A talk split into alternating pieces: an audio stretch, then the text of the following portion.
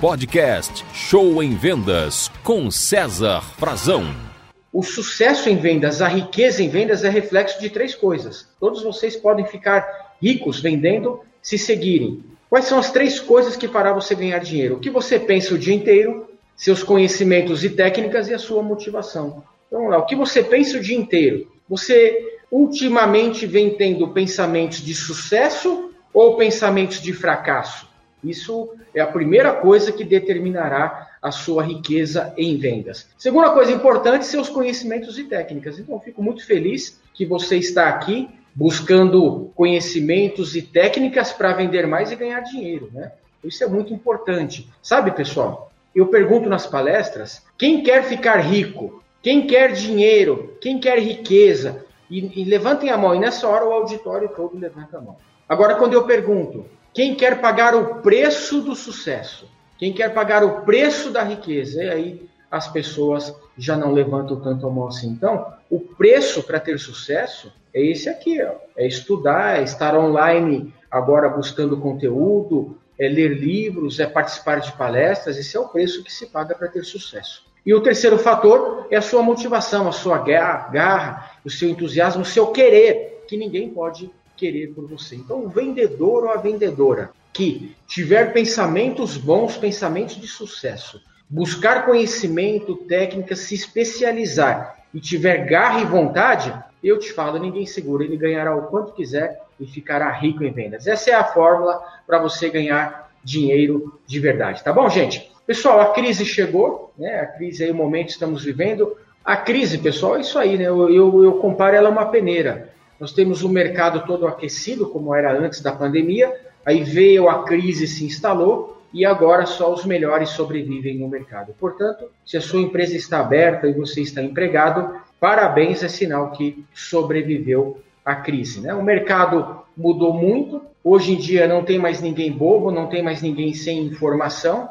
Aquela época finge que me engana que eu finge que acredito, acabou. Né? Então, quer dizer, ou você hoje é especialista naquilo que você faz, ou você vai ficar de fora desse, desse mercado tão competitivo que nós estamos aí vivendo. Então, pessoal, a crise também é isso aí, né? Oportunidade de crescimento para alguns, alguns vão sobreviver e crescer e outros ficarão para trás. Daí, né, gente? Ninguém é mais bobo hoje em dia. O cliente se você bobear, ele tem mais informação é, do que você vende do que o próprio vendedor. Então, a época do amadorismo acabou. E uma coisa importante, gente, está aí representado pelo pensamento do lendário Bruce Lee. O que importa não é o que acontece, é como você reage. Ou seja, a Covid-19, a crise veio para todo mundo. Alguns é, se abaterão e outros reagirão a isso. Então, gente, é o que você vai fazer de agora em diante? Como é que você vai reagir a tudo isso? Né? O que, que você vai fazer de diferente?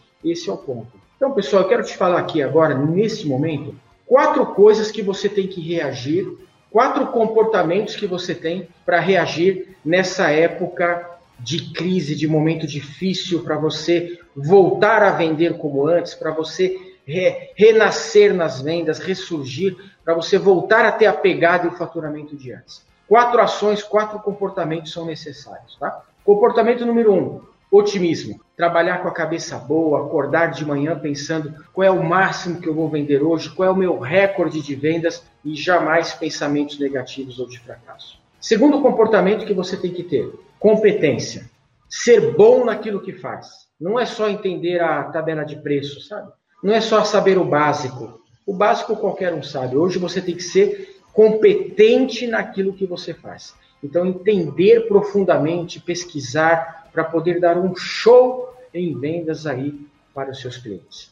O terceiro comportamento esperado para você vencer em épocas difíceis é a criatividade e o jogo de cintura. Criatividade e jogo de cintura, ou seja, buscar saídas, buscar ideias, buscar soluções e não ficar parado esperando as coisas acontecerem. E isso nos levará ao quarto comportamento, que é o trabalho duro, trabalho duro, sabe, gente? Então, é ir buscar o resultado da melhor forma possível, trabalhando duro, né? Eu faço recrutamento e seleção de vendedores para algumas empresas e uma delas, aqui em São Paulo, Eu contrato representantes em todo o Brasil, através de videoconferência, um sistema que nós temos. Eu contrato vendedores para essa empresa aqui em São Paulo. E essa empresa paga muito bem, remunera muito bem os vendedores. Nós temos é, vendedores que eu contratei o mês passado e no primeiro mês tiraram de comissão 8 mil, 9 mil reais de comissão. E quando eu falo isso no processo de recrutamento e seleção, olha, eu tenho casos que no primeiro mês o vendedor tira 8, 9 mil, todos se empolgam em querer trabalhar na empresa. Só que aí eu vou para as exigências do cargo. Falo, olha, é, tem que trabalhar num raio de 150 quilômetros, temos clientes agendados 8 horas da manhã, ou seja, tem que acordar 5 horas da manhã e sair de casa,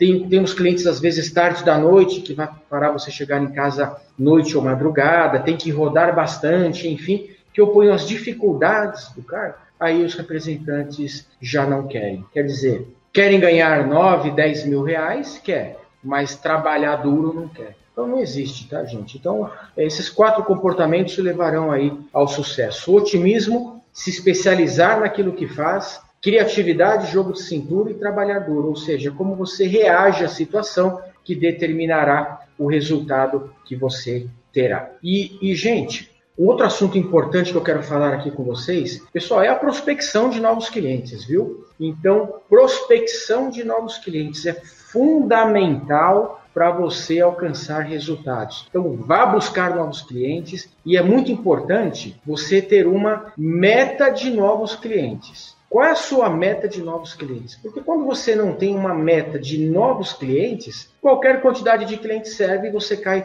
fatalmente na zona de conforto. Vamos pegar um exemplo de uma pessoa que vende cosméticos, que é tão comum hoje em dia. Né? Ela trabalha aí numa, numa distribuidora ou no marketing multinível e ela vende cosméticos. Ok. Se ela não tiver uma meta de novos clientes, eu preciso ter cinco novos clientes por mês, ou 10, ou 15, ou 20, vai da, da ambição da pessoa, ela, ela vai ficar girando somente em torno daqueles clientes atuais que compram todos os meses. E aí acaba se acomodando com o seu faturamento. Então, isso serve para qualquer ramo de atividade. Se você vende planos de saúde, consórcios, automóveis, imóveis, se é uma distribuidora, se é um atacadista, se é um varejo. Gente, é fundamental você ter uma meta, não é meta de vendas, estou falando de meta de novos clientes. Quantos clientes novos você gostaria de ter este mês? Quantos clientes novos gostaria de ter até o final do ano? Porque quando você tem uma meta de novos clientes, isso passa a te incomodar e você se sente na obrigação de fazer algo para atingir essa meta. E é isso que vai ser a gasolina,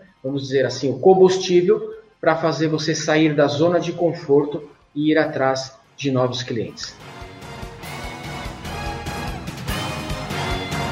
Você ouviu Show em Vendas com César Frazão.